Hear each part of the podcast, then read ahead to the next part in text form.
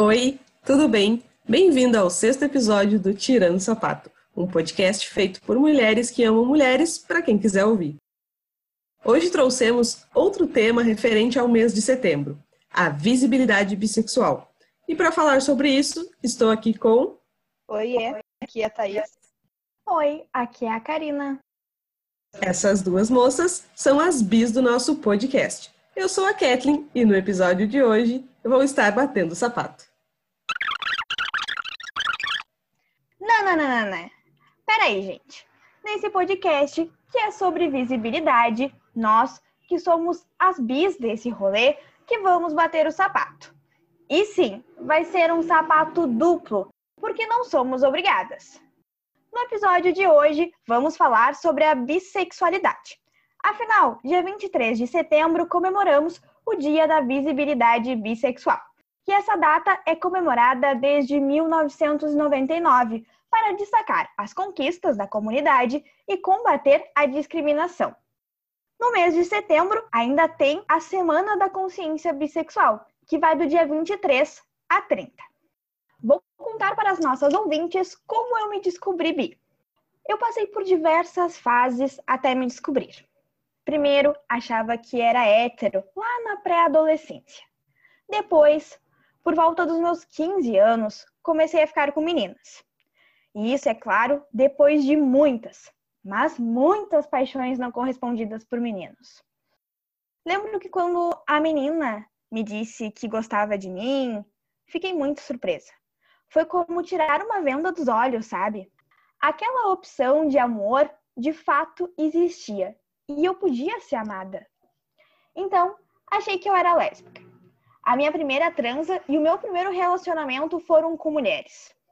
Sempre argumentei que mulher é muito mais fácil de lidar e compreender. E muitas vezes ouvi que eu era louca por achar isso, que as mulheres eram muito complexas. E de fato nós somos, mas né, não vou entrar em detalhes. Por outro lado, sempre performei a feminilidade. Tive mil amores platônicos por meninos desde a infância, passando pela minha vida adulta também.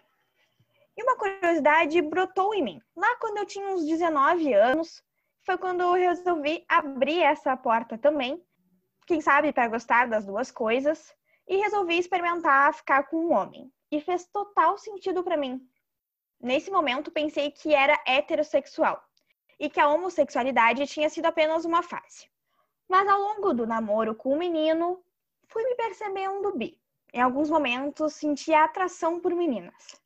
Assim foi que eu me descobri bi. Mas eu dei muitas e muitas voltas até me entender. Não foi fácil. E confesso, até hoje estou me descobrindo. Minha psicóloga que me aguente. Isso é tema recorrente.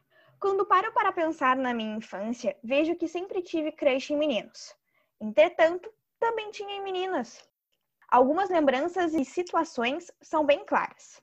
Várias vezes me peguei admirando alguma mulher, ou colega de sala de aula, sabe? Achando professoras do ensino fundamental lindas e incríveis, até dando selinho em amigas. Sempre foi essa montanha russa. Tento não me cobrar. Sou uma pessoa fluida e me apaixono por pessoas, independente do gênero. Mas confesso que homens e mulheres me despertam sensações e fantasmas diferentes. Bom, eu tenho 22 anos e desde os 17 eu sei que sou bi. Até aquele momento, eu só tinha me relacionado com meninos e eu estava, inclusive, num relacionamento com um.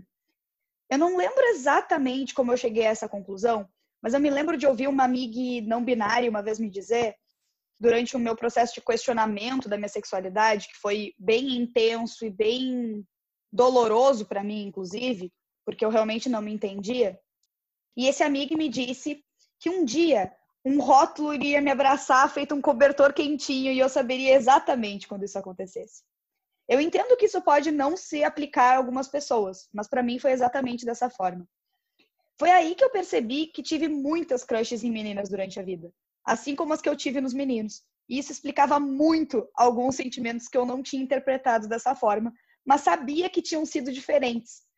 Eu só me assumi em 2019, então faz pouco tempo quando eu saí do meu relacionamento anterior. Porque eu achava que antes não valia a pena tentar explicar. E isso é muito real. Dentro de um relacionamento heteroafetivo, a gente vira hétero na cabeça das pessoas. No relacionamento homo, é lésbica ou gay, no caso dos homens. Essa visão monossexista de as pessoas só podem gostar de um gênero ou de outro é estrutural e é difícil se afirmar fora dela. E isso é válido tanto para nós quanto para os pansexuais. Quando dizem, ah, é só uma fase, tu vai se decidir, dá uma raiva. E é muito importante a gente falar sobre esse tema, né, Thaís? Eu fui criada na colônia de Pelotas e a minha educação, além de muito conservadora e tradicional, pareceu acontecer em uma outra realidade. Às vezes eu acho que vivo numa bolha. E estou falando isso porque nunca fui muito ligada em movimentos sociais e a movimentos políticos. Isso passou a fazer sentido para mim há pouco tempo, mais ou menos uns dois anos. Isso depois de já formada em jornalismo e pós-graduada. Saber que o movimento bi existe e que precisa ser discutido, ganhar visibilidade, é algo muito recente na minha vida. Veio depois da minha identificação com essa parcela da sociedade que possui essa orientação sexual. Identificação essa que aconteceu aos meus 22, 23 anos. Só para constar, eu tô com 24 anos, quase 25. Aliás, quem me apresentou a bandeira bi, acho que nem ela mesmo sabe disso, foi tu, Thaís. Gratidão, amiga. Kaká, que legal ouvir isso. Eu já percebi que muitas de nós não conhecemos a bandeira, que existe desde 1997, e é um dos poucos símbolos que a gente consegue afirmar como nossos, de fato. Inclusive, na Parada da Diversidade aqui de Pelotas, no ano passado, eu vi só uma outra pessoa, um menino, carregando a bandeira. E por esse motivo eu faço questão de carregar a minha por onde que eu possa mesmo. Eu vou pedir a fala aqui nesse momento. Atenção, meninas! Meu aniversário é mês que vem, hein? E a Libriana adoraria uma bandeira de presente. Fica a dica aí. Eu mando meu endereço por inbox. Brincadeiras à parte, até deixei em direto. A gente sabe que até mesmo pessoas dentro da comunidade LGBT têm as suas dúvidas e receios sobre a bissexualidade. Isso é uma discussão muito forte que eu tenho visto em diversos lugares. Por isso, a gente decidiu trazer a Kathleen, como mulher lésbica, para levantar alguns questionamentos para nós. Kathleen, o que, que tu nos manda? Oi, gurias, tudo bom? Eu tenho 27 anos e eu, no início da minha descoberta, eu senti essa energia, né, que, que a nossa comunidade tem, uma energia anti-bi, e percebo isso nos meus pares até hoje, de certa forma. Entre perguntas, quando a gente está conversando sobre, ah, conheci uma menina, comecei a falar com uma menina nova no Tinder, e enfim. Eu percebo isso ainda de, ai, mas ela é bi, ah, sabe? Essa, essa situação.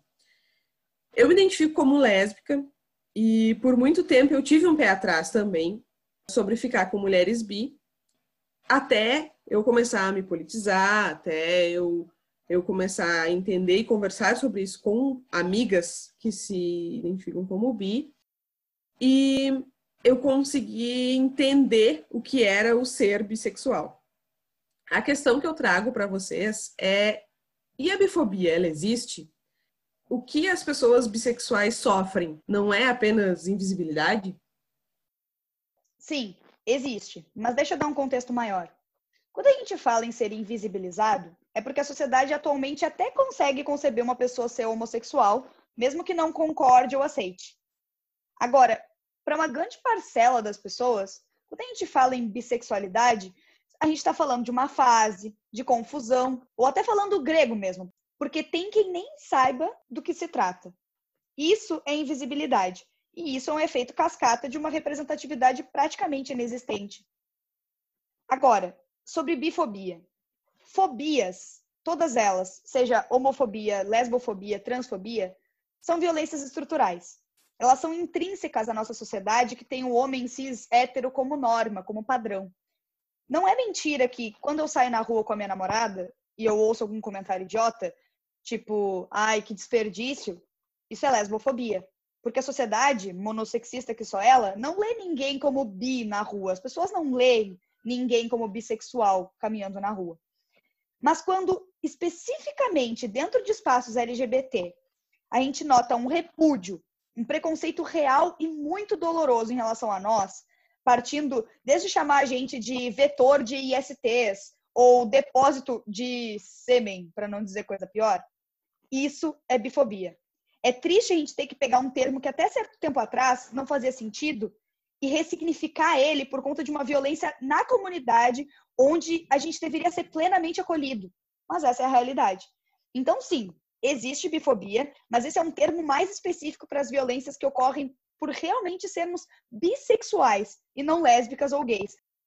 Violências que ocorrem por a gente gostar de mulher ainda são lesbofobia, sempre serão. Não tem, eu fiquei com poucas coisas a dizer agora. Na minha experiência, sim, de fato, eu acredito que existe tanto a diminuição quanto a, a bifobia. E meio que já senti as duas coisas. A diminuição, normalmente, por acharem que é uma coisa que vai passar, que é temporário, uma fase. E a bifobia, normalmente, veio por parte da comunidade, do meio em que vivemos. São sempre pessoas que diminuem o que a gente é ou não, não acreditam que a gente goste tanto de mulher porque a gente fica com homem também. Curias, outra pergunta que eu trago para vocês é: e quando vocês estão namorando com um homem, rola alguma espécie de privilégio hétero? Na verdade, privilégio hétero é muito mais sobre expressão de gênero do que sobre sexualidade uma mulher lésbica e, sei lá, um amigo gay na rua, eles podem ser lidos como um casal hétero e não sofrerem nenhum tipo de violência. Isso depende das características da pessoa. O cabelo grande ou curto, performar ou não, feminilidade, enfim. Eu posso estar namorando um homem, sendo uma mulher bissexual, e ser lida como lésbica e sofrer algum tipo de violência. Isso depende de como eu me mostro socialmente. Mas, de todo modo, relacionamentos heteroafetivos são obviamente aceitos socialmente. Eles estão dentro da norma.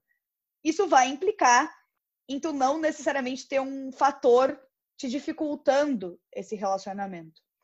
Mas não ser reconhecido e ter a tua sexualidade invalidada e questionada a todo momento não é privilégio. Também não sei se a fala é privilégio, mas tem uma energia meio diferente. As coisas têm mudado com o tempo, né? Mas eu ainda não consegui apresentar minha namorada para toda a minha família e nem mesmo consegui me assumir para toda a minha família. Rola o preconceito que a gente já comentou aqui, como se eu fosse confusa e não soubesse o que quero. Além disso, a questão de andar de mão dada na rua e beijar eu não curto essa exposição normalmente, seja com homem ou com mulher. Mas eu sinto que com homem às vezes é mais natural. Sinto menos os olhares de reprovação. Fico mais inibida com mulheres. Vou contextualizar aqui essa minha fala. Uma vez eu fui em um bar aqui na cidade com uma menina. E cada uma estava no seu carro. Mas na hora de ir embora, ela entrou no meu para que a gente pudesse ter alguns momentos mais de privacidade nos beijamos. Apenas nos beijamos. O segurança do local, que estava na porta, viu e distorceu todos os fatos. O meu carro estava parado mais na luz, até porque éramos duas mulheres, toda a questão de violência, de insegurança, enfim. Comentou com os funcionários do bar, sem saber que eu conhecia alguns, alguns deles, que eu e a menina tínhamos feito de tudo, inclusive sexo oral. Mas aqui ele usou uma outra expressão bem mais chula que eu vou poupar vocês ouvintes. Achei ridículo. Eu me senti muito mal. E se eu tivesse feito? E se eu curtisse uma parada mais arriscada, com alguém nos olhando, um voyeurismo? Qual o problema? Ele me expôs, expôs a menina e fez isso de uma forma mentirosa. Eu achei muito ruim, fiquei muito machucada com essa situação. Teve alguma implicação dessa situação, Kaká? É, o que, que aconteceu depois que ele fez isso? Eu nunca mais fui no lugar. Eu senti que a menina também ficou um pouco mais receosa de sair comigo e tudo mais. Péssimo, né? Ter que passar por uma situação dessas. E levantando o contraponto dos homens bi, Vocês acham que a bissexualidade feminina é mais aceita socialmente? Não é bem por aí. Nesse caso, acontece a fetichização, da qual vocês, mulheres lésbicas, também são vítimas. É o que as pessoas fazem de, ah, tu é bi, né? Rola homenagem e coisas do tipo. E como homens bi são lidos socialmente como gays, a reação social em geral é de repulsa, né? A coisa do questionar o quão machos eles são e outros tópicos de masculinidade tóxica mesmo. Para nós, mulheres, o que rola mesmo é essa falsa aceitação por verem a gente como fetiche. Um sintoma totalmente herdado da pornografia, inclusive. Concordo com a Thaís novamente, né? Porque essa mulher só faz falas belíssimas. Acho que rola muito essa coisa do feitiço. Muito mesmo, já fui convidada várias vezes. Mas sei também que existe uma invisibilidade ainda maior por parte do homem. Se um homem fica com outro homem, ele é logo taxado como gay. Não tem uma outra escolha. A masculinidade tóxica é muito presente na nossa sociedade. Eu trouxe algumas perguntas que hoje em dia eu já sei as respostas, tá? No entanto, entendo que sejam de extrema importância para entendermos esse universo. Mas assim, de todas as dúvidas que envolvem os serzinhos bissexuais e as caixinhas que existem, para quem está se inteirando do assunto, tem uma pergunta que eu acho que é a cerejinha do bolo. Existe diferença entre pan e bissexualidade? A diferença é que não tem diferença. Tem quem tente argumentar que ser bi é gostar de dois ou mais gêneros. E ser pan é gostar de pessoas independentes de gênero. Na prática, isso significa a mesma coisa. Assim como a Kaká, quando estava se apresentando lá no início, falou que gosta das pessoas independentes de gênero. A bissexualidade e a pansexualidade surgiram em momentos históricos diferentes. Em determinado momento, algumas pessoas sentiram que o movimento bi estava focado em um binarismo, excluindo pessoas que fogem do estereótipo binário de gênero, isto é, homem e mulher. E por isso, para abarcar essas pessoas, surgiu a pansexualidade.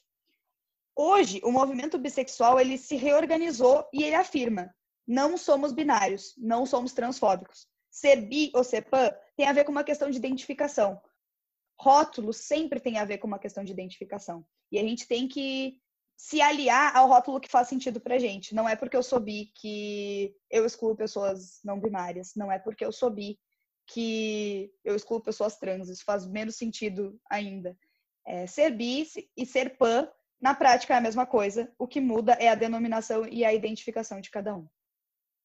Hoje, em conversa com a Eliandra, ela me lembrou de quando a gente conheceu a Thaís em uma aula no IFSU e como, enquanto ela se apresentava, se colocou como bissexual, mesmo nunca tendo ficado com nenhuma mulher até então. Eu me lembro da convicção com a qual a Thaís se colocou naquele dia. Isso é um fato engraçado, porque muitas vezes se espera que as pessoas demonstrem uma atração 50-50 para validar sua carteirinha de bi. Enquanto, na verdade, ninguém pode dizer o que a pessoa é ou não é apenas pelas experiências que ela já viveu, e sim ouvir e acreditar no que a pessoa está te relatando. Com esse gancho que eu trouxe, eu pergunto a vocês como fica essa história de porcentagem sobre preferência na vida de vocês? Eu concordo muito com a fala da Thaís, mas em outro contexto. Eu nunca tive um relacionamento, por exemplo, não monogâmico, e eu me considero uma pessoa livre que teria um relacionamento poliafetivo. Então, né? Acho que aí ilustrou muito essa questão de que a gente não precisa viver a experiência para ter certeza de um sentimento. Bom, quanto a essa questão dos 50%, 50%, cada pessoa é um universo. E isso muda de pessoa para pessoa, assim como pode mudar também de acordo com a vivência da pessoa ou com determinada fase da vida dela.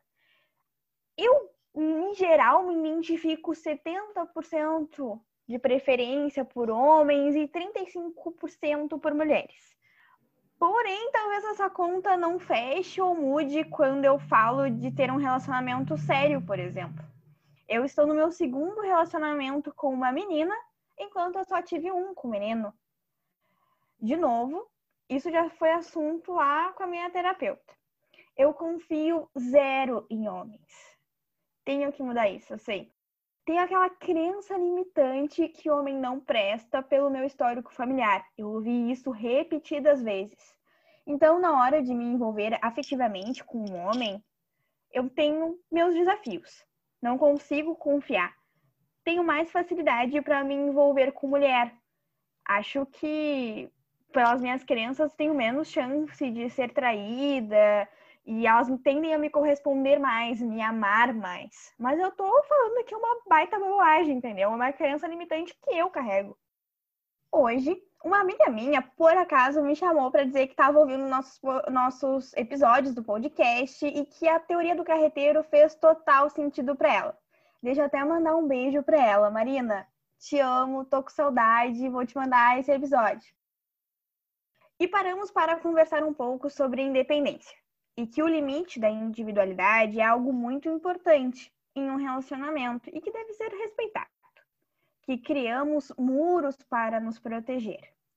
E isso acontece comigo em alguns momentos. Minha psicóloga fala que eu me auto-saboto muito quando a questão é relacionamento com o sexo masculino. E no papo vai, e no papo vem com a Marina, ainda surgiu um assunto sobre homem e mulher e sobre preferência. E ela acabou me falando uma coisa que fez total sentido no meio em que eu cresci. Na nossa sociedade machista e patriarcal, as mulheres crescem ouvindo que precisa ser cuidada e protegida. Até eu entender que eu não preciso ser cuidada e protegida, demorou muito. Eu posso ser forte, mas até entender isso, eu passei por muita coisa.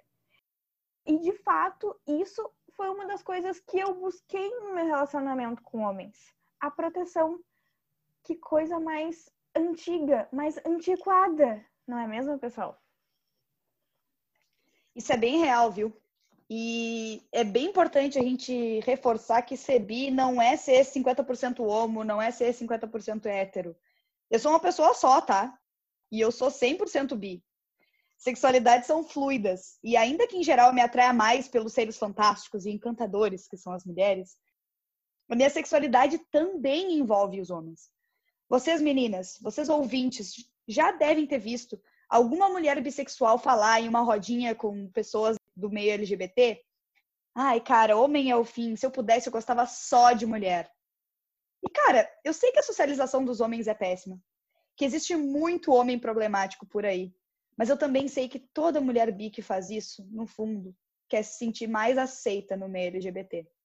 E você, ouvinte bi que namora um homem, ou que só namorou homens até hoje, tá tudo bem, viu?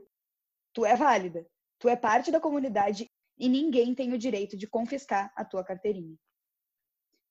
Para concluir, eu vou ler aqui um dos símbolos do movimento e que muitas de nós não conhecemos, que é o Manifesto Bissexual.